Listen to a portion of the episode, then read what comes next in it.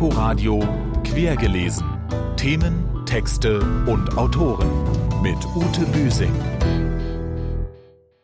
Mit Ute Büsing, unser Literaturmagazin, steht heute ganz im Zeichen der Leipziger Buchmesse.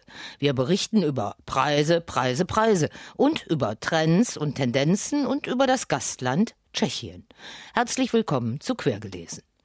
Die Messe in Leipzig bestimmt auch diese literarische Woche und ist uns hier damit Neuigkeit genug. Immer ist das Aufhören und Aufmerken groß, wenn am Donnerstag der mit insgesamt 60.000 Euro dotierte Preis der Leipziger Buchmesse verkündet und verliehen wird. In einer knapp einstündigen Show wurden die 15 Nominierten in drei Sparten und ihre Titel gleichberechtigt vorgestellt. Wir haben es ja gehört, es ist eine Entscheidung für und nicht gegen. Und die Preisträgerin des diesjährigen Belletristikpreis ist Anke Stelling.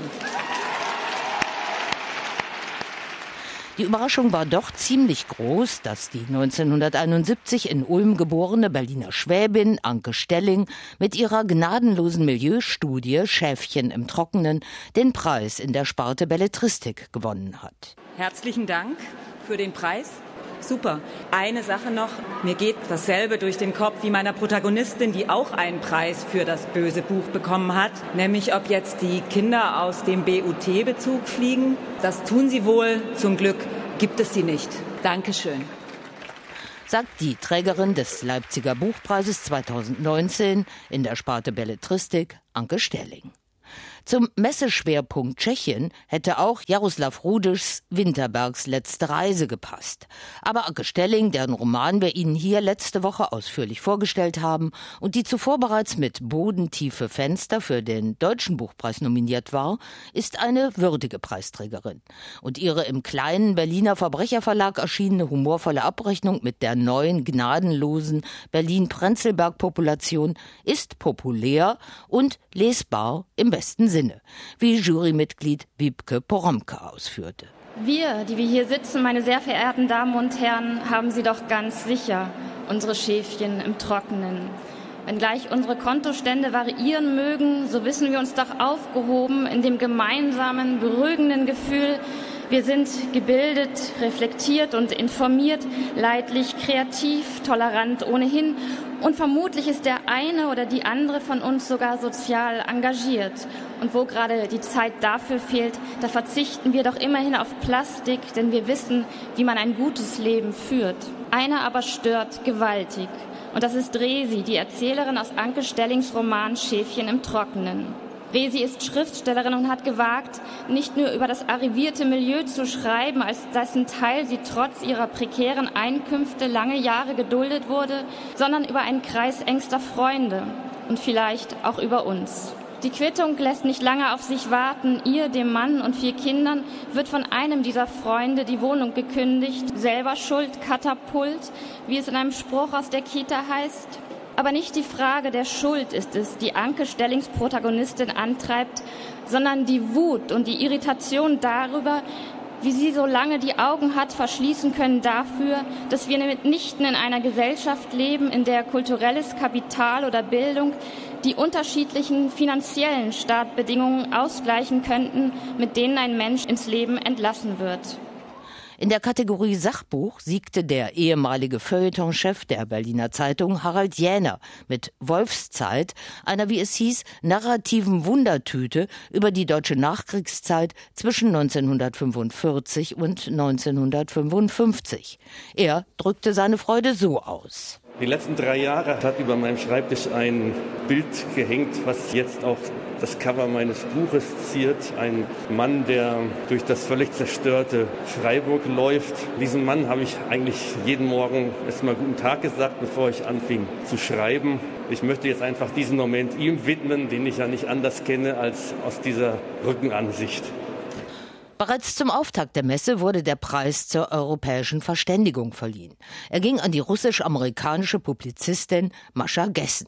Ausgezeichnet wurde ihr bei Surkamp erschienenes Sachbuch Die Zukunft ist Geschichte, wie Russland die Freiheit gewann und verlor. Für den Laudator, den Historiker Gerd Köhn, erklärt Mascha Gessen auf fast 650 Seiten, warum dieses Land mit seiner großartigen Kunst und Kultur, seinen ungeheuer begabten Menschen erneut in jenen fatalen Zirkel autokratischer Herrschaft und imperialer Überspannung einzuschwenken beginnt, der schon in zaristischen wie in sowjetischen Zeiten von Europa weit fortgetrieben hat, so wie auch heute wieder, zu seinem und zu unser aller Unglück. Glück und Unglück. Die mittlerweile 52-jährige Wahl-New Yorkerin kennt beides sehr gut, wenn sie an ihr Geburtsland denkt. An Unglück, weil sie nach 22 Jahren Korrespondententätigkeit 2013 Moskau verlassen musste, um sich selbst und ihre Familie vor Verfolgung zu schützen autoritär-nationalistisches Gebaren dagegen interveniert Gessen und analysiert, wie es dazu kam, dass die zu Optimismus anlassgebende Wirtschaftsliberalisierung wieder in Russland durch Putin ausgebremst wurde. Ihre erhoffte Zukunft Russlands sei schon wieder Geschichte. Can we tell stories about the future? Können wir Geschichten über die Zukunft erzählen? Können wir sie vorstellbar machen? Können wir sie so gestalten, dass die Zukunft die Zukunft und nicht Geschichte ist? Sagt die Preisträgerin zur europäischen Verständigung Mascha Gessen im Beitrag von Andreas Berger. Bis zum heutigen Sonntag tummeln sich bei 3600 Veranstaltungen an 500 Orten wieder lesewillige Vorleser, Verkäufer und Käufer auf der Leipziger Buchmesse und auf ihrem Lesefestival Leipzig liest. 2500 Aussteller aus 46 Ländern lassen in den Messehallen den Eindruck entstehen, dass es der Buchbranche so schlecht nicht gehen kann. So begleiten die Funktionsträger diese Messe mit gebremstem Optimismus, wie Maren Ahring berichtet. Alexander Skippes vom Börsenverein des deutschen Buchhandels möchte die Dinge nicht schönreden. In den letzten Jahren habe die Branche heftig Federn gelassen. Wir haben mit unserer Käuferstudie im letzten Jahr schonungslos offengelegt, dass wir ein Riesenproblem in der Branche haben. Aber man habe dazugelernt. Und im letzten Jahr wurden erstmals seit 2012 wieder mehr Bücher verkauft. Insgesamt 300.000 neue Käufer verzeichnet die Branche. Außerdem sei bereits für die ersten drei Monate 2019 ein Wachstum von 4,5 Prozent zu verzeichnen. Und deshalb gehen wir in dieses Jahr nicht nur sehr optimistisch, sondern zuversichtlich und selbstbewusst. Das zeigt uns, dass das Buch weiterhin fest in der Gesellschaft ist. Und wenn ich mir vorstelle, dass die Buchbranche insgesamt größer ist als Film, Musik und Games zusammen, dann würde ich damit klar sagen, diese Branche ist nicht in einer Krise, sondern diese Branche ist in einem Aufbruch. Auch zur Insolvenz des Buchzwischenhändlers KNV äußerte sich Skippes. Das Entscheidende daran ist, dass diese Insolvenz nichts mit dem Markt zu tun hat, sondern das ist eine Insolvenz, die darin begründet ist, dass man einen Firmensitz von Stuttgart nach Erfurt komplett mit der gesamten Logistik verlegen wollte und verlegt hat. Und das ist schiefgegangen. Er sei aber optimistisch, dass das Problem zusammen mit dem Insolvenzverwalter gelöst werden kann mit welchen Themen und Schwerpunkten in Leipzig Lust auf mehr Lesen gemacht werden soll, berichtet Markus Brügge. Stöbern lohnt sich, empfiehlt Buchmessedirektor Oliver Zille. Wir sehen weiterhin einen anhaltenden Trend beim politischen Sachbuch zum Beispiel, auch in der Literatur, was deutsche Geschichte, europäische Geschichte betrifft und über die Zukunft, über unser Zusammenleben, in welcher Form wir das tun wollen. An der Frage Quo Vadis kommt sowieso kein Besucher vorbei.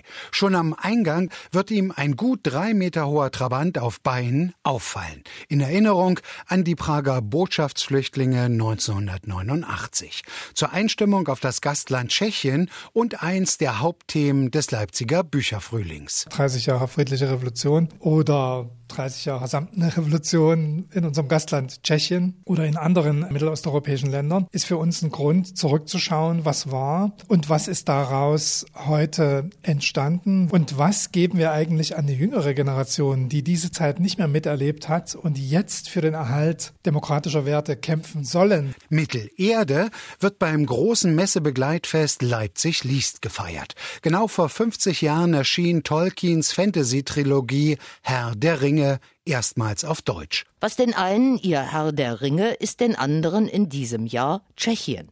Erstmals seit der Unabhängigkeit von der Slowakei 1995 präsentiert sich das Land mit der großen Tradition melancholisch-ironischer Literatur wieder in Deutschland. Dazu wurden 70 Neuerscheinungen von 55 Autoren auf Deutsch herausgebracht. Das ist rekordverdächtig und ganz überwiegend das anerkennenswerte Werk kleinerer österreichischer Verlage wie Visa, Drava, Braumüller, Karl Rauch und des Schweizer Verlages Kein und Aber. In 130 Veranstaltungen stellen sich allein die tschechischen Autoren den Lesern. Meine Kollegin Nadine Kreuzhaler ist vor Ort dabei. Bunte Flaggen sind gehisst am Stand der Tschechen. Ahoi steht drauf, die Begrüßungsformel der Tschechen. Ahoi wie Guten Tag. Bunte Regalreihen, Sitzecken und Nischen sollen an ein Schiff erinnern. Martin Krafel, Programmkoordinator des tschechischen Gastlandauftritts. Wir schreiben es mit J.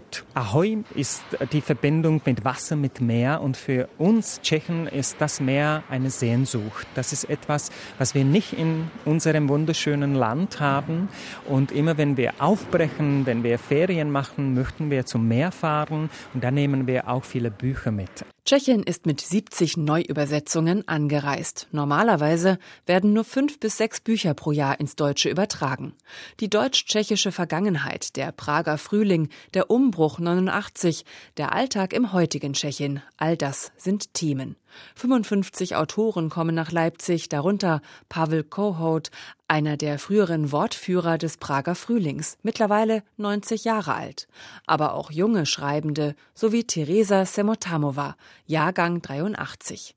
Sie gehört zu einer neuen Generation starker weiblicher Stimmen in Tschechien. Ich werde aber nicht sagen, dass die Frauen Literatur schreiben. Es ist gerade jetzt so ein Thema in Tschechien, wie man das eigentlich bezeichnen soll. Und wenn alle Literaturkritiker fast Männer sind, wie die überhaupt diese Literatur geschrieben von Frauen lesen können, sollen, müssen. Radka Denemarkova ist eine der bekanntesten und wichtigsten tschechischen Gegenwartsautorinnen. In ihren Romanen packt sie heikle Themen an, die Vertreibung der Sudetendeutschen oder sexuelle Gewalt gegen Frauen. In Tschechien wird sie für ihren neuesten Roman gerade angefeindet. Darin schreibt sie über China, gleichzeitig kritisiert sie die tschechische Regierung. Auf einmal da waren die Populisten und diese alten Begriffe wieder da, die ich hasse, also Rassismus, Antisemitismus, Sexismus, Nationalismus. Und dann habe ich mich gefragt, in welcher Zeit ich lebe und ich habe über diese Krankheiten unserer Zeit geschrieben. Sie sei keine tschechische Schriftstellerin, sondern einfach Schriftstellerin. Alles Nationalistische lehnt Denemarkova ab. Trotzdem ist ihr der Gastlandauftritt wichtig. Weil da kann man auch zeigen, dass Osteuropa nicht nur diese schreckliche politische Situation ist. Wir müssen da auch zeigen, dass wir die Demokratie wirklich Zentimeter für Zentimeter verlieren. Ich brauche auch diese internationale Solidarität. Radka Dänemarkova. Von ihr ist gerade bei Hoffmann und Kampe der verschlungene Prager Kriminalroman um drei trotzige alte Damen ein Beitrag zur Geschichte der Freude erschienen. Womöglich ein für die jüngere tschechische Literatur typisches Lesevergnügen, das erarbeitet sein will.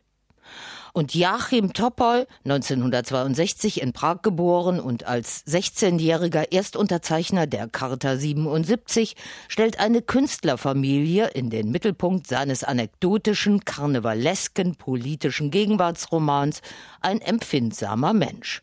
Der ist bei Surkamp erschienen.